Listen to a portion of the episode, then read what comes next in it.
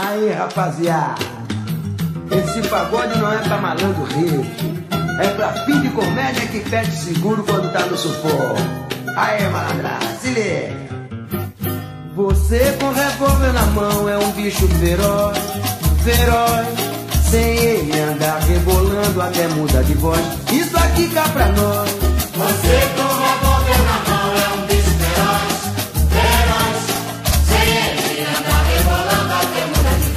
Salve, salve, galera! Estamos iniciando aqui mais um Central de Comunicação da capital de Pindorama, o podcast da Seja Subversivo. E eu sou Pedro Fernandes, e junto comigo estão. Patrícia Miguez. Mainara Naf. Iago Moura. E vamos que vamos, que hoje tem muita coisa para falar, né? Vamos começar aí com o 7 de setembro. Vamos começar falando de coisa boa, né, galera? Vamos começar falando do grito dos excluídos. Nós tivemos o maior grito dos excluídos de todos os tempos nesse último 7 de setembro.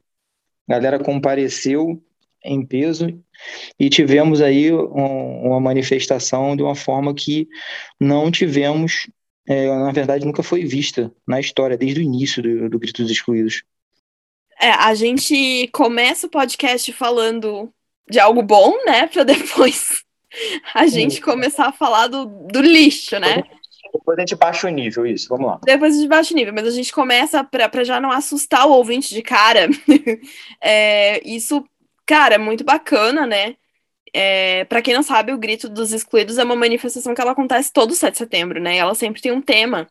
E realmente foi o maior, e não é. Acho que não é para menos, né? Já que o brasileiro nunca teve tanto motivo para estar puto e revoltado e ir pra rua. Então, é algo que a gente consegue compreender, né? É, bem, eu creio que, que a gente está num momento muito difícil e, de fato, essa manifestação do 7 de setembro do Grito dos Excluídos foi essencial para dizer que a gente não vai recuar, que a gente quer fora Bolsonaro. É, e cada dia mais a gente tem mais motivos para protestar e para ir às ruas, né, em peso, porque de fato não tem como viver com um salário mínimo. É, as pessoas, o Brasil está quase entrando no mapa da fome de novo. É, o gás está um absurdo, a gasolina está um absurdo, o arroz, a carne, o feijão tá um absurdo. Então, cada dia fica mais difícil é, ter uma vida digna, né? Levar, viver no Brasil de maneira digna, com trabalho, com educação, com saúde, com emprego e com condições de, de comprar comida para botar na mesa. É, e a gente chegando no, no verão, e aí com uma possibilidade grande de ter uma de ter novos apagões, né, de voltar à era dos, apagões, graças também à, à gestão brilhante né, da crise energética que o governo Bolsonaro faz. Então é uma situação muito, muito, muito caótica e uma crise que é complicado encontrar é, saídas para ela com o atual governo. É um governo que é, se alimenta da crise, que produz a crise, que depois a, acusa o Congresso, o Supremo, a imprensa, a OMS, a ONU, o Foro de São Paulo, acusa todos ao redor de produzir, de produzir uma crise que, na verdade, é o governo e a sua incompetência que produzem. Sim, sim. É, e falando do governo, Vamos falar aí do, do Gado Folia, né, que foi também no 7 de setembro. E eu gostaria assim de puxar para uma análise assim bastante pé no chão, levando muito em conta os fatos que cercaram a organização desse 7 de setembro é, dos bolsonaristas. É, eu entendo que, é, levando, levando né, em consideração o, todo o investimento milionário que foi feito para esse 7 de setembro, eu, por mais que a gente tenha tido, é, tanto em São Paulo quanto no Rio de Janeiro, né, bastante movimento, em Brasília não vou dizer o mesmo, né, porque em Brasília foi o grande foco do, do, dos, bolson, do, dos bolsonaristas, né, o grande foco do Bolsonaro. É ali que eles criaram ah, uma estrutura que, assim, eu, eu não tenho é, ideia de quanto foi gasto naquilo. Porém, quando você leva em conta que existia uma estrutura para que em dois dias as pessoas tivessem café da manhã, almoço e janta de graça e ainda pudesse tomar banho no local, sabe? Aí daí a gente já tira o quanto que foi gasto. Fora que a quantidade de ônibus fretados de todo o Brasil para Brasília. Fizeram isso em São Paulo também, tá? Muito, não, não a estrutura de café da manhã, almoço e janta, mas muitos ônibus fretados também. É, então, levando em conta tudo isso, Brasília foi uma grande flopada, né? Uma grande flopada mesmo. Os caras chegavam, chegaram a esperar um milhão de pessoas na esplanada dos ministérios. E o que eles tiveram foi algo em torno de. Foram menos de 100 mil pessoas ali, pelo, pelo que eu estava vendo. Né? Parece que 5% do que era esperado, ventilaram isso também. Então, eu entendo que Brasília foi uma flopada master, né? Eles não conseguiram fazer aquela pressão, criar aquele terror que eles estavam querendo. E, e mais entendo que Rio e São Paulo é, teve bastante gente. Tá? Mas São Paulo tem um dado interessante, uma pesquisa que foi feita na Avenida Paulista, que mostra que 27% dos entrevistados vieram de fora do estado de São Paulo. É, e, e, foram de, de, de, de, fretados também, sabe? Isso pode não parecer muito, mas a gente está falando de mais de um quarto né, do, do, número de pessoas que estavam na Avenida Paulista aquele dia. E alguém tem um número da Avenida Paulista? Foi 125 mil isso? Ou 115? Eu não lembro agora. Se a gente tira um quarto disso, né, a gente fica bem abaixo de 100 mil. Então, é uma coisa assim, é, é uma, é uma coisa muito relevante. Né? É, eu entendo que essa daí é a força máxima que o bolsonarismo, colocando todo o dinheiro que eles têm, do pessoal do agronegócio, que apoia eles como nunca, é, eu entendo que isso daí é a força máxima que eles conseguem chegar, de mobilização. É, então, assim, eu entendo que o 7 de setembro foi uma derrota para o bolsonarismo. Eles não atingiram nem de longe o que eles esperavam. Né? Não estou dizendo que isso facilite o nosso trabalho, não de forma alguma. Acho que a gente tem que tomar muito cuidado, sabe? porque a gente está lidando com, com fascismo, né? com, com Bolsonaro e sua turma. É, a gente tem um, um longo caminho indo para 2022, né, com o pessoal tentando manobrar e com terceira via e muitas outras coisas. Então a gente tem que permanecer atentos. Porém, porém, eu entendo que o dia 7 de setembro foi uma derrota. Eu estava eu, eu, nesses últimos dias eu fiquei pensando bastante sobre essa questão dos atos de 7 de setembro e eu tenho uma análise bem parecida com a do Pedro. Eu acho que foi um fracasso, porque eu, eu acredito, no final das contas, que no fundo, no fundo, o Bolsonaro ele esperava mesmo alguma coisa muito mais uh, grandiosa, mas não só no sentido de número de pessoas como na, no, no, que ele iria atingir com isso. Explico. Eu acredito piamente que o Bolsonaro ele achou que a galera ia tomar o prédio do Supremo, que ia derrubar a força policial. Talvez ele tenha até acreditado que a PM ia ficar ali do lado dele, né? Que ia deixar o povo entrar no Supremo, ali invadir os, os, prédios da Praça dos Três Poderes, né? E, talvez invadir a Câmara, enfim. É, eu tenho também uma, uma ideia de que isso é uma leitura minha, totalmente minha. Assim, não tirei de lugar nenhum, a não ser da minha cabeça, mas eu tenho uma impressão que o Bolsonaro ele entende o quão acuado ele tá, o quão enfraquecido ele tá, já que a, o número de, de apoiadores dele vem diminuindo a cada pesquisa, né, a cada mês uh, principalmente por conta das ações dele na pandemia.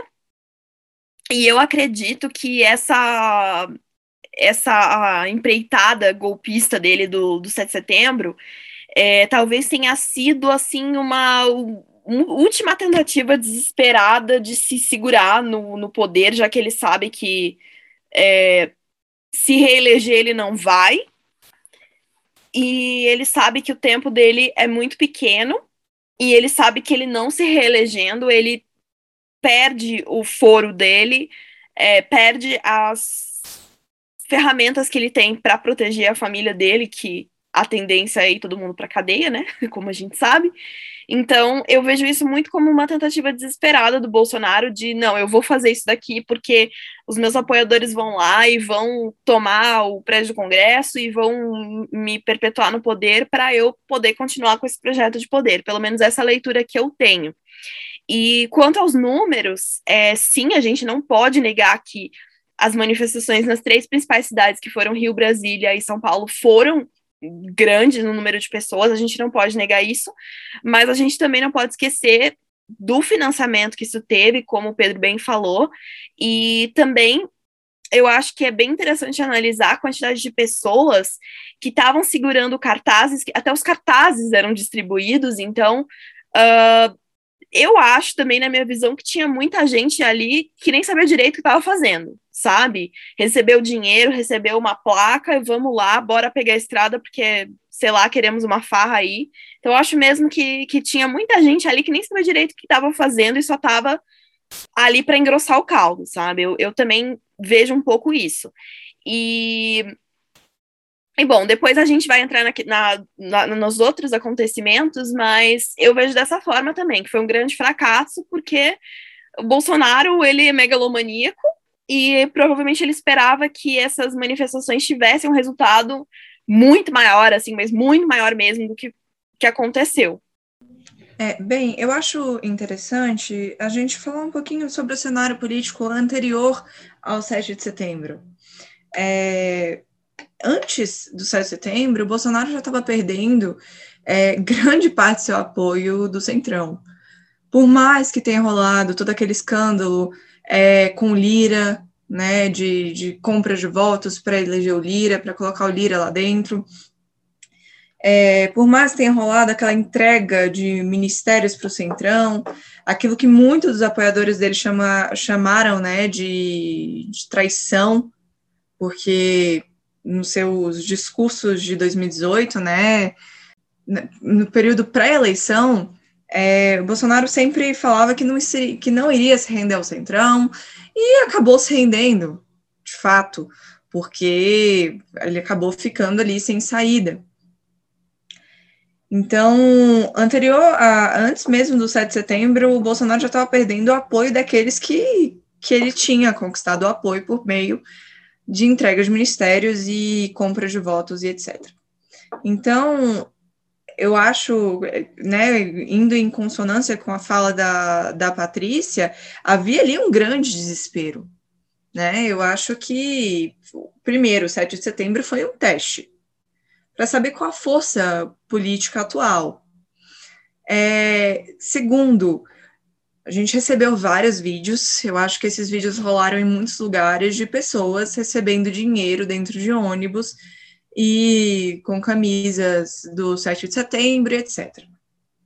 Isso fala muita coisa.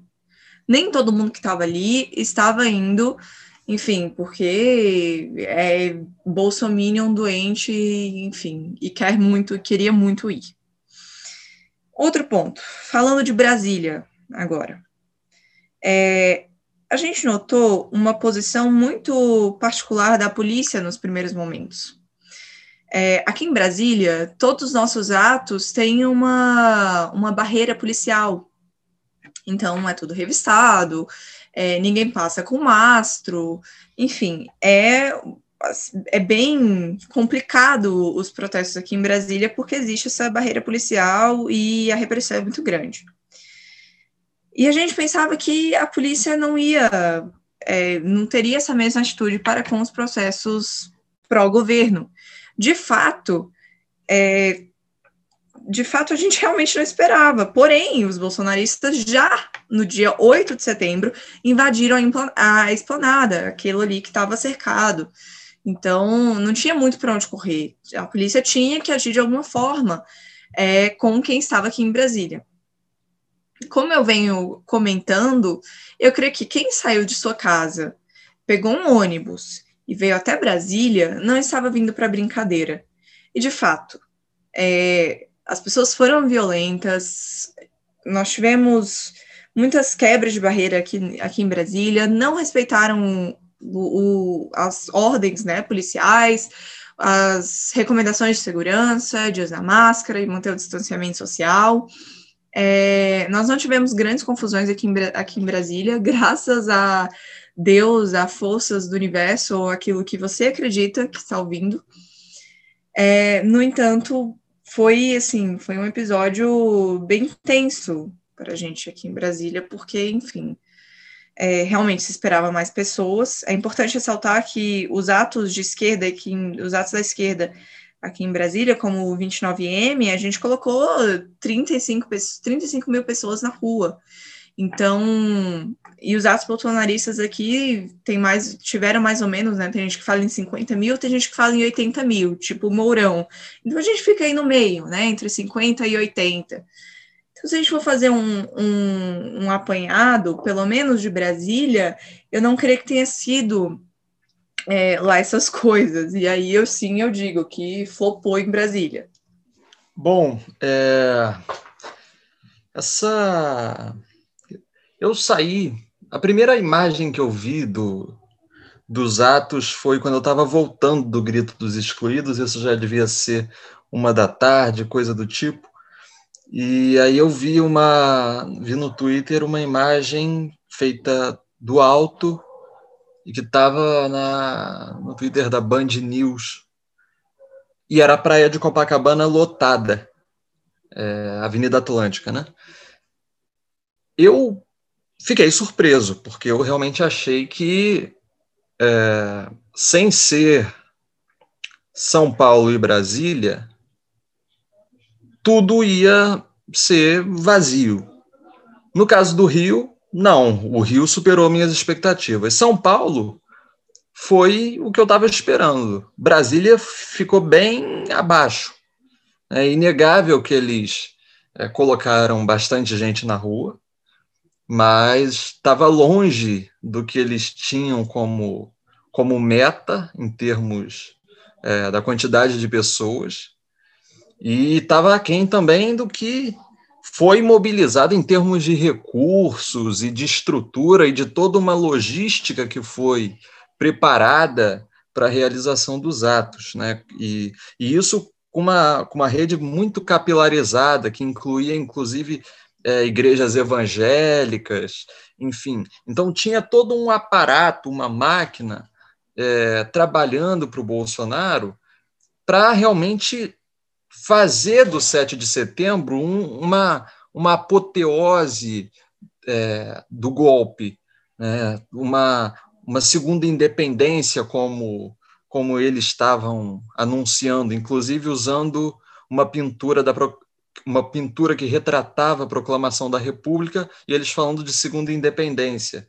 Quer dizer, então, é, o fato é que aquilo tudo que estavam pintando, né, o Bolsonaro falando né, no, no cercadinho dele, não, é a grande oportunidade que o povo brasileiro tem, não sei o quê, vai ser o ultimato no STF, isso tudo fez água. Isso tudo fez água os resultados práticos, efetivos disso, assim, são nulos. Bolsonaro agravou seu isolamento institucional, é, complicou sua situação política, e o fato é que a gente percebe que o que ele tem ainda a seu dispor é uma base fanatizada. É, a gente já esperava que. Gente, todo mundo sabe que desde sempre ele tem um núcleo duro muito é, consolidado e que não se desfaz independente das ações do governo. É um núcleo duro é, que age mais como seita do que como grupo político em si. É, e assim, isso alguns falam em 15%, eu acredito que seja até mais do que isso, talvez entre 20% e 25%. É, e é um, um, grupo, um percentual relevante da sociedade. O bolsonarismo tem uma base social. E isso as manifestações também mostram, em parte, né, que ele tem uma parcela da população que o defende né, e, que, e que deposita nele suas, suas esperanças, etc. e tal. Então, ele encarna, de certo modo, um, um certo messianismo, ou coisa do tipo. É, o que eu vejo assim é que ele não ele não conseguiu gerar aquilo que ele queria, ou seja, o efeito visual de milhões de pessoas nas ruas, ele não conseguiu gerar e ele não conseguiu é, produzir uma, um caos social, algum tipo de insurreição conservadora que ele queria. É, ele não conseguiu um, um, Capitólio brasileiro com pessoas invadindo o, o STF, por mais que no dia, no dia 8 de setembro um grupo de bolsonaristas tenha tentado invadir o Ministério da Saúde, tenha alguns caminhoneiros tenham feito bloqueios em, em vários estados, etc. E tal. O fato é que não, não houve nenhum, nenhum resultado é, prático nisso, ele não conseguiu é, colapsar a institucionalidade, a institucionalidade reagiu a ele e ele se curvou, né, como, como mostrou a, a tal declaração à nação dele, que gerou também um, um curto-circuito, uma pane né, nos, nos dois miolos que funcionam no cérebro de cada bolsonarista. Quer dizer, então é um é uma situação em que ele termina essa essa, esse grande evento dele, né? Porque o Bolsonaro ele sobrevive disso, de é, ele cria fatos políticos ou factoides para dispersar a atenção do, do mau governo dele. Então, a inflação está alta, a gasolina, o preço sobe, está beirando aí um, um, apagão no verão.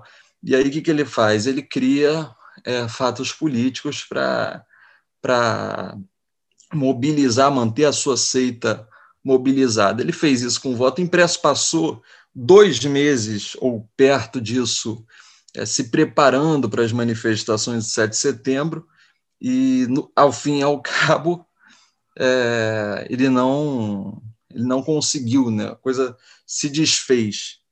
Então, eu diria assim que ele sai dessa desse, desse dia que deveria ser para ele um dia catártico, ele sai realmente humilhado né, depois da sua declaração à nação é, e, e seus seguidores com reações hilárias, né? alguns falando em, em, abandonar o barco, que o Bolsonaro se rendeu ao Partido Comunista Chinês, que o, que o Mourão tem um broche da China, apareceu com um broche da China no, no na lapela, e no mesmo e o Bolsonaro fez ontem, né, uma fala, ontem que eu digo, hoje é dia 10, no dia 9 de setembro ele fez uma fala é, elogiando o papel da China como país produtor de vacinas, e isso também já gerou um, um, um, um bug na cabeça dos, dos bolsonaristas. Então, tem todo tipo de reação. Alguns falando, como Rodrigo Constantino, que o sistema engoliu o Bolsonaro, que o Bolsonaro se rendeu ao sistema, enquanto o povo dava força para ele romper. Né? E outra parcela, que é a mais bovina, falando não, eu acredito no capitão, eu confio no capitão. Então, se ele está fazendo isso, é porque é o melhor caminho. E, enfim, é o pessoal que vai, vai com ele até o fim. Então, acho que o cenário é mais ou menos esse. É, a gente pode né, falar aí desse meio de semana, bom português, que o capitão deu uma regada. Né? É, foi uma coisa assim que foi bem feia, né, cara? O cara foi chamar o Michel Temer para escrever, vampirão Michel Temer, para escrever o, o, discurso dele para a nação. É, então, assim, o nível de humilhação disso que aconteceu aí no pós-ato, é, para mim é o que confirma o que, o que o Iago falou, que, to, que todos nós aqui acabamos de falar também, né, de que apesar né, de, de ter bastante gente aí, três capitais, né, ter bastante gente nas ruas, isso confirma é, essa essa derrota, né, que ele teve essa humilhação que ele passou, né, de quem achava que ia de fato criar um novo dia da independência, né, que ia criar essa apoteose do, do golpe, né, como o Iago bem colocou, e no final das contas é, viu apenas 5% do que esperava.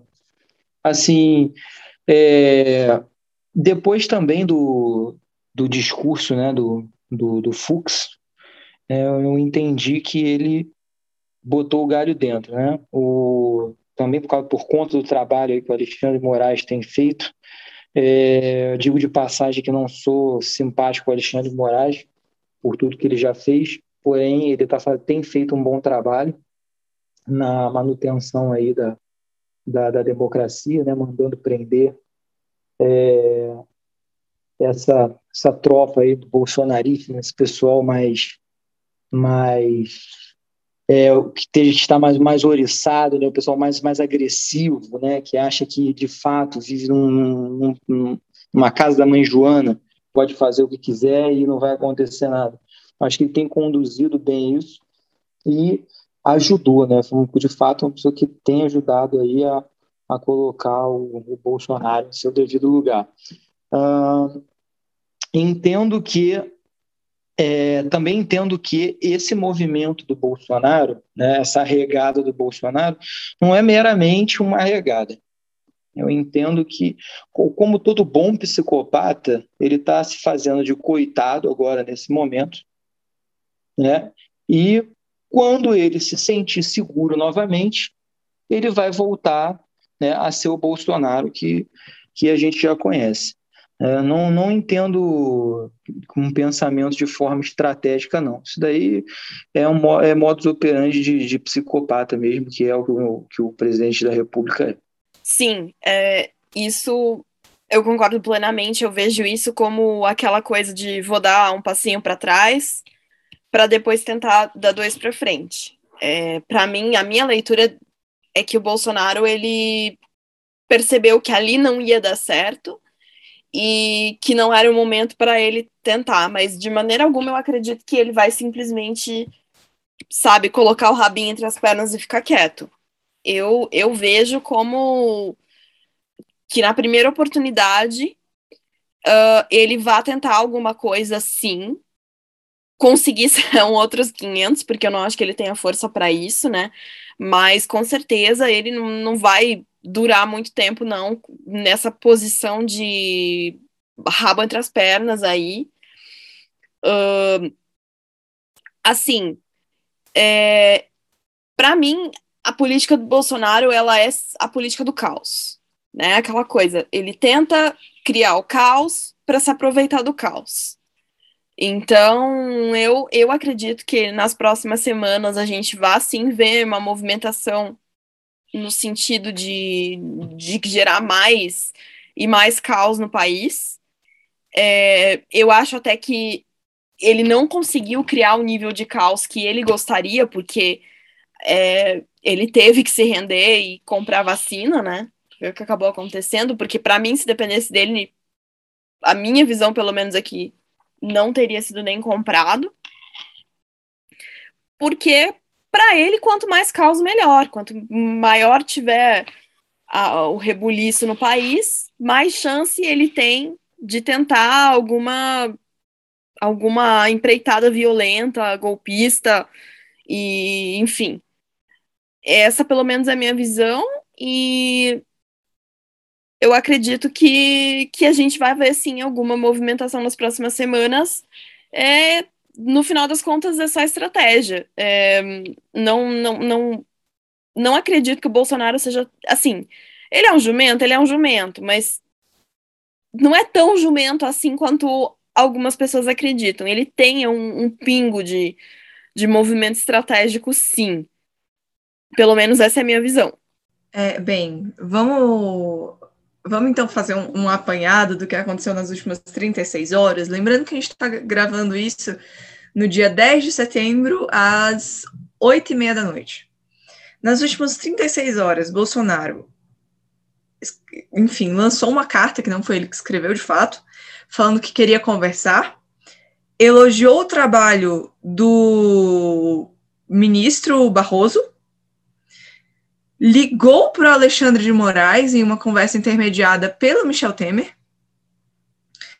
Enfim, é, são coisas que são muito contraditórias a toda a política que o Bolsonaro fez durante esses dois anos e meio aproximadamente de governo dele. É, é importante a gente destacar uma frase bem emblemática da política. Traidor é traidor, e não importa de que lado ele esteja. Então, o que a gente enxerga nessas atitudes do Bolsonaro, de fato é muito importante a gente falar isso, Patrícia. Eu sempre falo que, que não importa o quão idiota essa pessoa se demonstre a ser, se ela foi eleita, alguma coisa deve ter. Ou é um político muito bom, ou dialoga muito bem, ou enfim. É, então, um pingo de inteligência provavelmente ele deve ter. No entanto, é, é, é sempre bom a gente ressaltar que de todo esse meio de inteligência e estratégia, o Bolsonaro é a escória. Porque ele não consegue conversar com seus aliados. Ele não consegue conversar com a sua base. Traidor, repetindo novamente, traidor é traidor e não importa de que lado ele esteja. Bolsonaro, desde o começo do seu governo, ele vem traindo várias pessoas. Ele trai a sua base eleitoral, ele trai aqueles que, que vão às ruas por ele, ele trai aqueles que ele convoca, depois ainda coloca a culpa nessas pessoas. É importante a gente falar aqui daquela figura do Zé Trovão, né? É, então, eu não, eu não vejo, sob uma perspectiva a longo prazo, como que o Bolsonaro vai conseguir se sustentar até o fim do governo dele.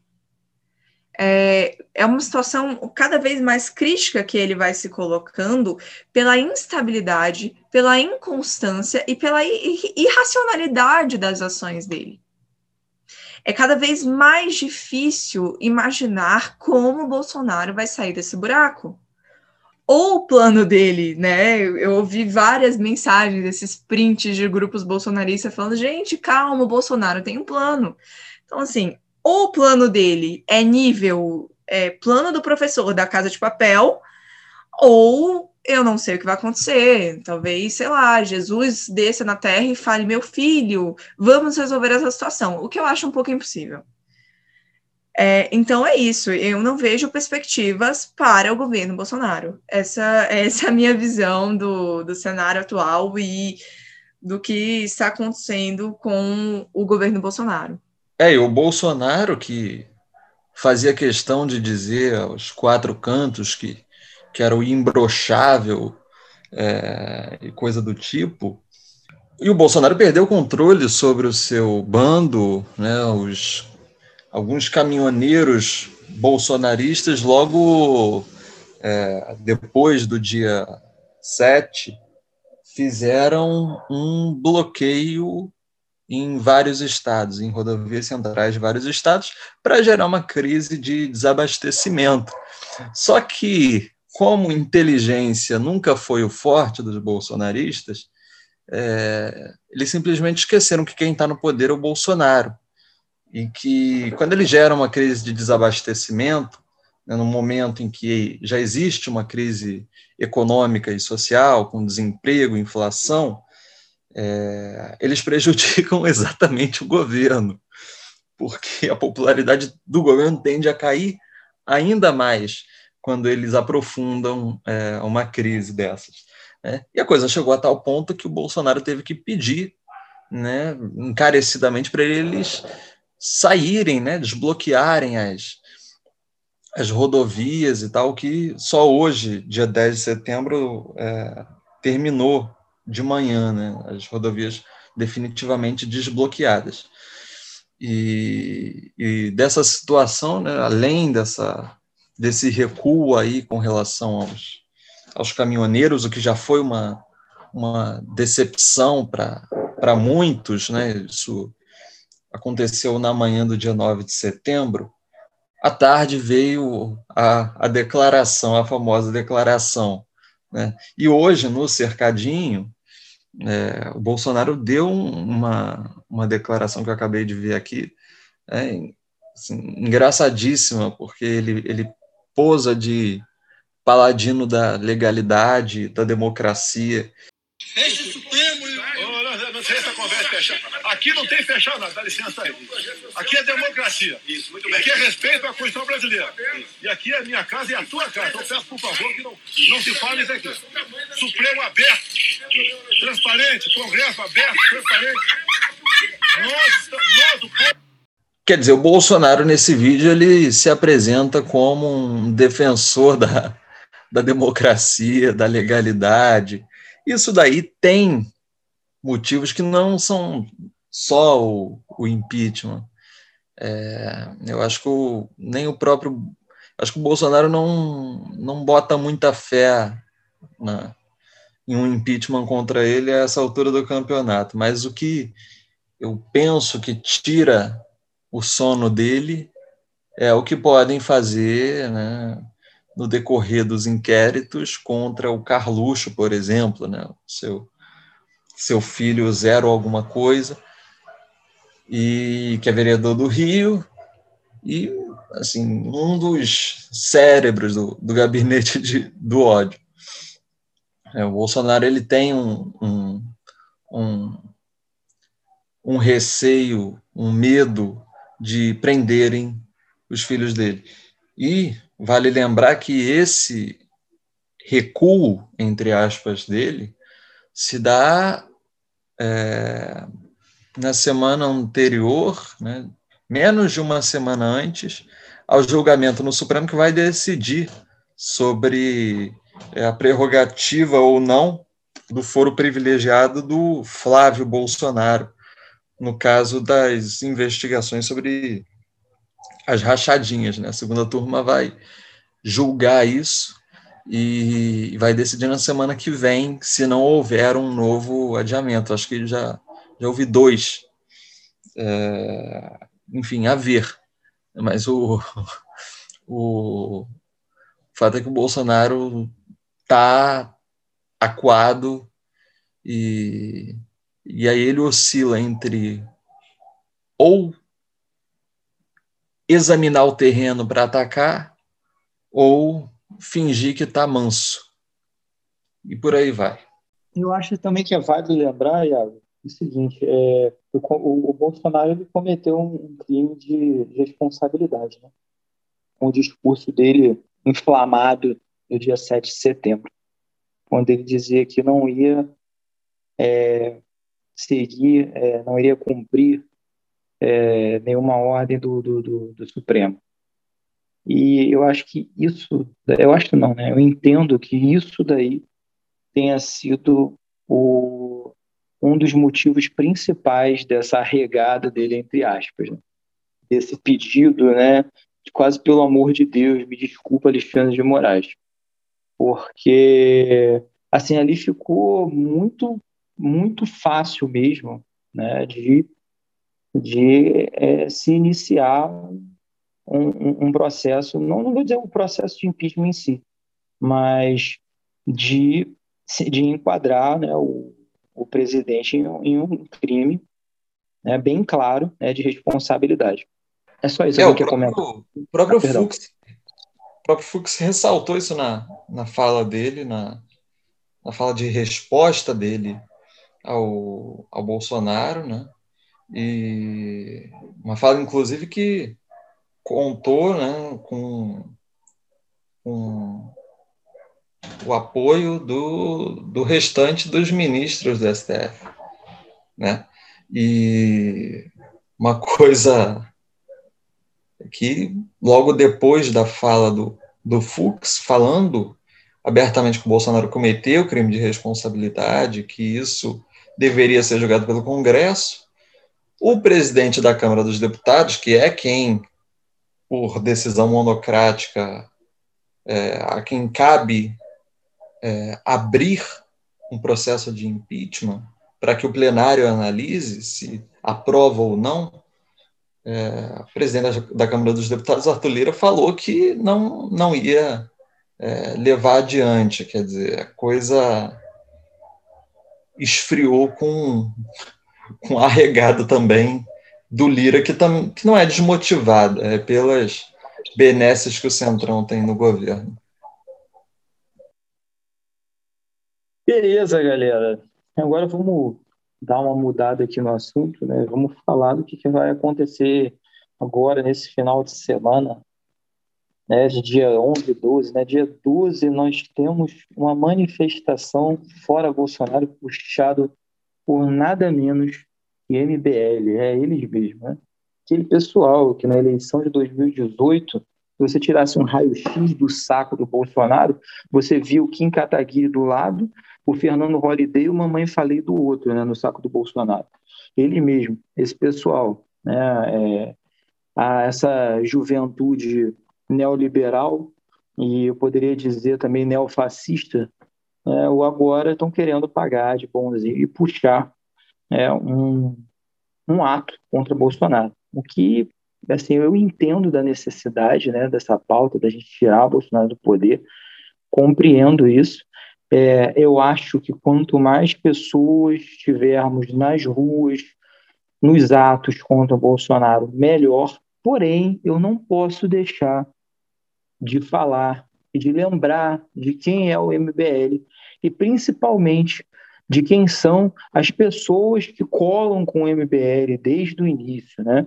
Vamos lembrar que o MBL né, foi peça-chave também durante o golpe contra Dilma, né, o golpe que impeachmentou uma presidenta inocente. E lá estavam eles, né, lá estava o MBL. Então, nesse momento, eles voltam às ruas é, sem nenhuma, pelo menos até agora, nenhuma pretensão de fato em formar unidade para tirar o Bolsonaro, mas sim é, com um discurso, né, reforçando um discurso, né, um insistente discurso né, de se criar uma terceira via. Então, essa é a ideia principal do, do desse ato do MBL, que, é, a meu modo de ver, acaba enfraquecendo, né? nesse momento, acaba enfraquecendo o, que, o, o que a gente já conseguiu construir até agora né, de, de fora Bolsonaro, que nós conseguimos construir até aqui. É, bem, é importante a gente ressaltar também que o MBL praticamente elegeu Bolsonaro, ou teve grande contribuição para tal, e que eu creio que atualmente a relação deles não é mais de, de apoio ou é, luta pelo impeachment pela para um Brasil melhor, mas sim uma relação de disputa, né, de espaço.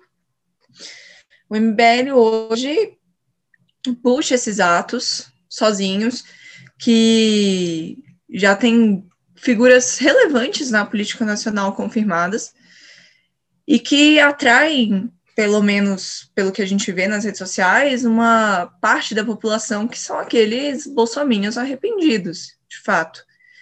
Então, é um fenômeno, na minha opinião, que a gente tem que ficar de olho e tem que prestar atenção, porque não é o forte do MBL defender políticas públicas para melhora de vida da população, né? É, assim, todas as políticas que o Bolsonaro é, levanta contra a população, contra o direito da população, é, contra políticas públicas de fato, é, o MBL apoia, né? Está ali em paralelo com o Bolsonaro. Então, enfim, eu acho que, que é válido, sim, protestar contra o governo Bolsonaro, mas é importante a gente não se iludir e ficar atento a todos esses fatores que vêm junto com esse grupo aí chamado Movimento Brasil Livre.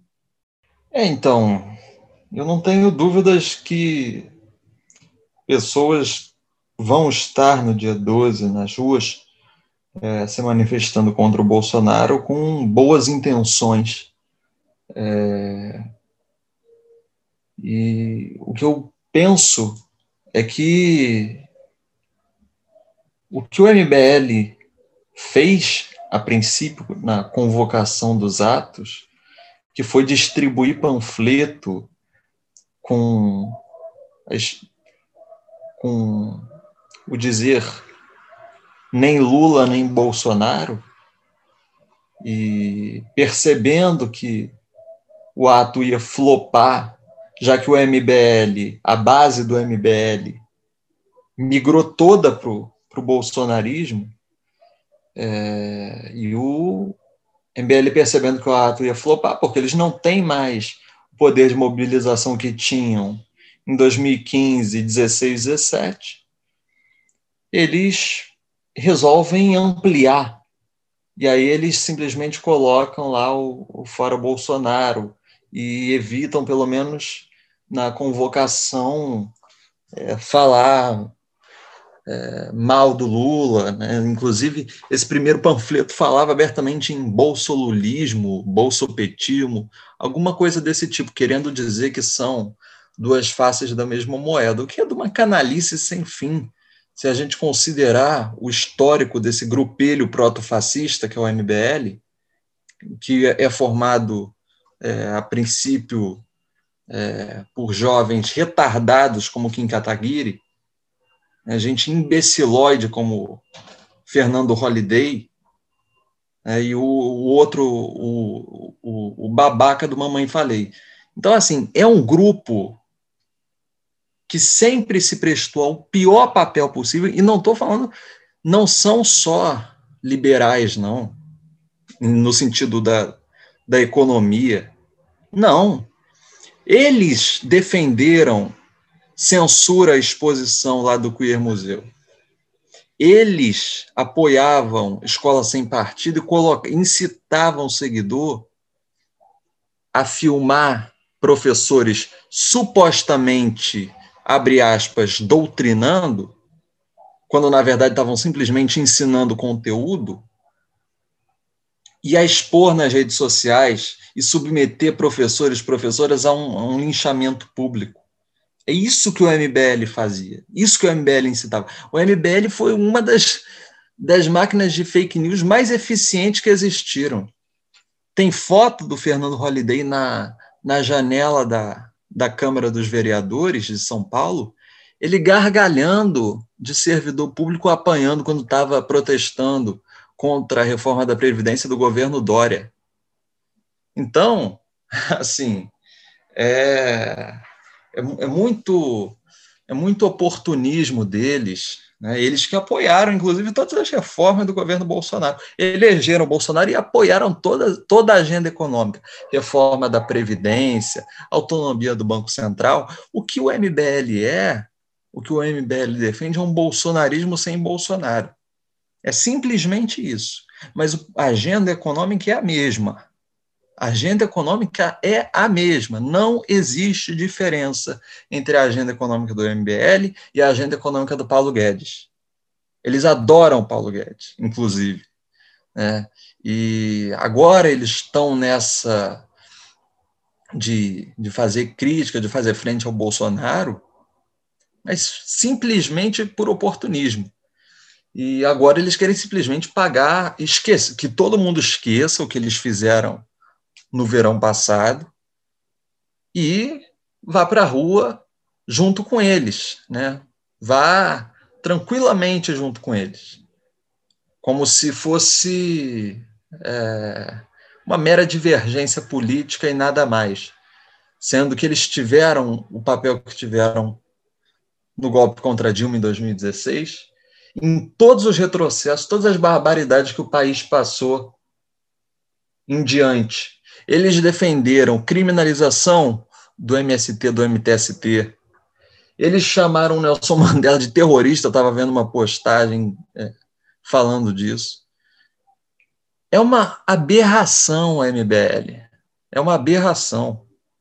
Eles combinam assim tudo que tem de ruim. Eles são autoritários politicamente, economicamente eles são ultraliberais, eles são muito mais liberais, inclusive, que o PSDB,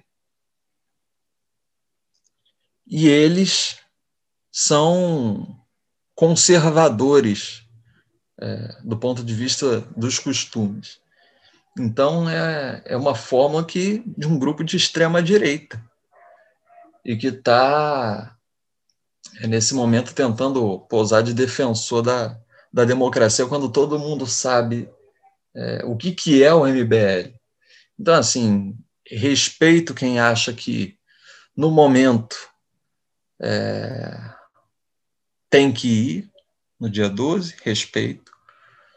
Considero um equívoco, não vou, não tenho estômago para estar junto do MBL, é, tenho nojo do MBL e simplesmente para mim não dá, sabe? Tem forças democráticas lá, é, que a gente inclusive tem diálogo, enfim.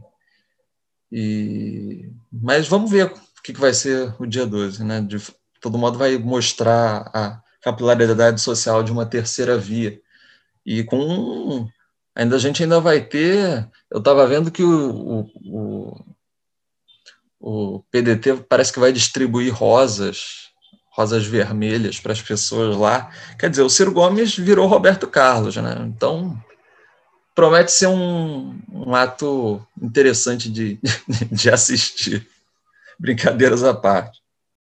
É, eu acho que essa questão do ato do dia 12 é, eu vejo muito mais como uma tentativa de pedir o fora Bolsonaro, não pelo fora Bolsonaro, mas simplesmente como uma tentativa de engatar uma terceira via, porque no caso de um, de um fora Bolsonaro, de um impeachment, é muito mais fácil para eles engatarem uma terceira via do que se é, a situação atual se mantiver até outubro de 2022 e houver uma eleição Lula e Bolsonaro, né, que é o, o grande é o grande embate que se espera e na qual uma terceira via fica inviabilizada. Então, é, acho que é muito mais nesse sentido do que pelo fora Bolsonaro em si, até porque é, eu não me lembro aonde que eu vi essa informação, mas eu tinha lido algum, alguém falando que 90% das pautas do Amoedo, por exemplo, é, elas, elas se, é, são as mesmas do, do Bolsonaro, né? E é bem isso que o Iago falou.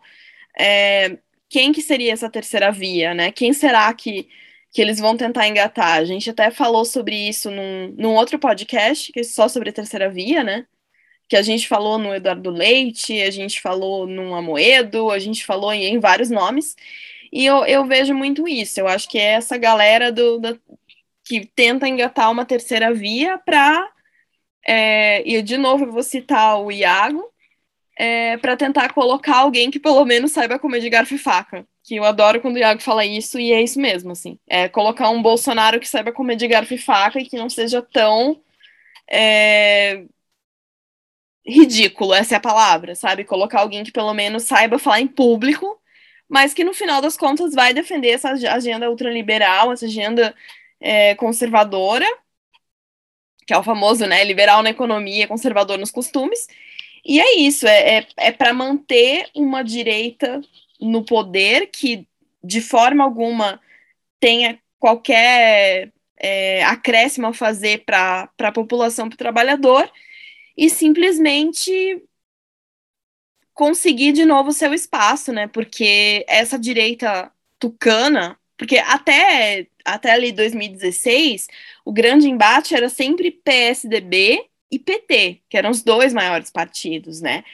E foi no momento em que o PSDB se enfraqueceu, tanto pela, pelo flop do Aécio, né, na, nas eleições, de 2016, como pelo bolsonarismo que cresceu, é, essa direita não bolsonarista perdeu muito espaço. E, e esse, para eles, é o grande problema, né? É reconquistar esse espaço que se perdeu para o bolsonarismo e voltar a ser uh, quem enfrenta o, o PT que, querendo ou não, ainda é o maior partido, né, no Brasil. Então, eu, essa é a leitura que eu faço, assim, que esse fora Bolsonaro é muito. É, não é um fora Bolsonaro pela população, é um fora Bolsonaro pela direita não bolsonarista, que, repito, não é uma direita que tenha qualquer preocupação é, com a população. É, a gente estava até conversando aqui em off, né, antes do, do podcast. Eu acredito que a única possibilidade de participar de um ato desse seria engolir o ato do MBL. Sabe, a gente engoliu o ato deles. Acredito que agora não, não haja tempo hábil para isso, mas que em futuros atos a gente precisa mostrar que quem quer o fora Bolsonaro é o povo, é a esquerda mesmo, e não a MBL, entendeu? Claro, eles querem, mas não pelos motivos que deveriam querer. Estamos finalizando aqui mais um central de comunicação da capital de Pindorama e eu agradeço imensamente a todos vocês que tiveram o carinho e a paciência de chegar conosco até o final. Valeu, um grande beijo a todos vocês, um grande abraço e nos vemos por aí nas ruas para tirar Bolsonaro do poder. Valeu! É... Fala aí, gente. Fala gente, aí, valeu, vocês estão gente. tudo Valeu. mutados. Se desmutem aí. Dá um tchau. Eu tava também. dando tchau aqui mutado. Que lindo, Ah, Iago. Então vamos lá. Tchau. Tchau. Tchau, gente. Obrigada. Aí, rapaziada, esse pagode não é pra malandro rico, é pra fim de comédia que pede seguro quando tá no sufoco. Aí, malandra, se. Você com revólver na mão é um bicho feroz, feroz. Sem ele andar rebolando até muda de voz. Isso aqui cá pra nós. Você com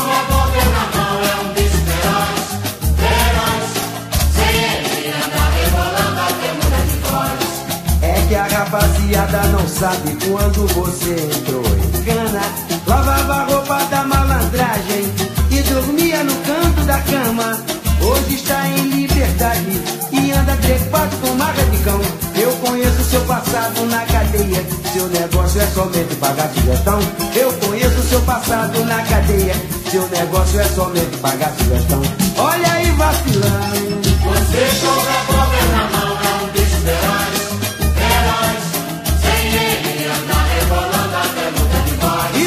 Pra nós. Você com revólver na mão é um feroz, É sim. sem ele anda rebolando até muda de voz. Simplesmente tô dando esse alô porque sei que você não é nada. Quando leva um arroz dos homens de bandeja, entrega toda a rapaziada. Acha bonito ser bicho solto, mas não tem disposição. Quando entra em cana novamente, vai passar lua de mel outra vez na prisão. Quando entra em cana novamente, vai passar lua de mel outra vez na prisão. Olha aí, safadão. Você com revólver na mão é um bicho feroz, feroz. Sem ele anda rebolando até muda de voz. Isso aqui cá pra nós.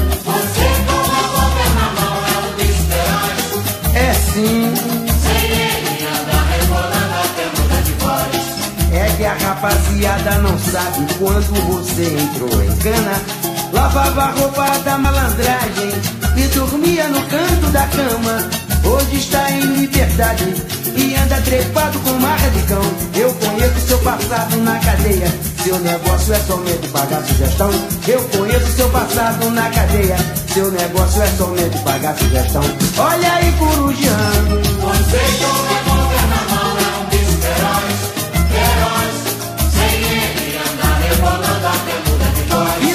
cá pra nós. Você com revólver na mão bicho feroz, É sim. sem ele anda rebolando até muda de voz. Simplesmente tô dando esse alô porque sei que você não é nada. Quando leva um arroto dos homens de bandeja, entrega toda a rapaziada. Acha bonito ser bicho solto, mas não, não tem disposição.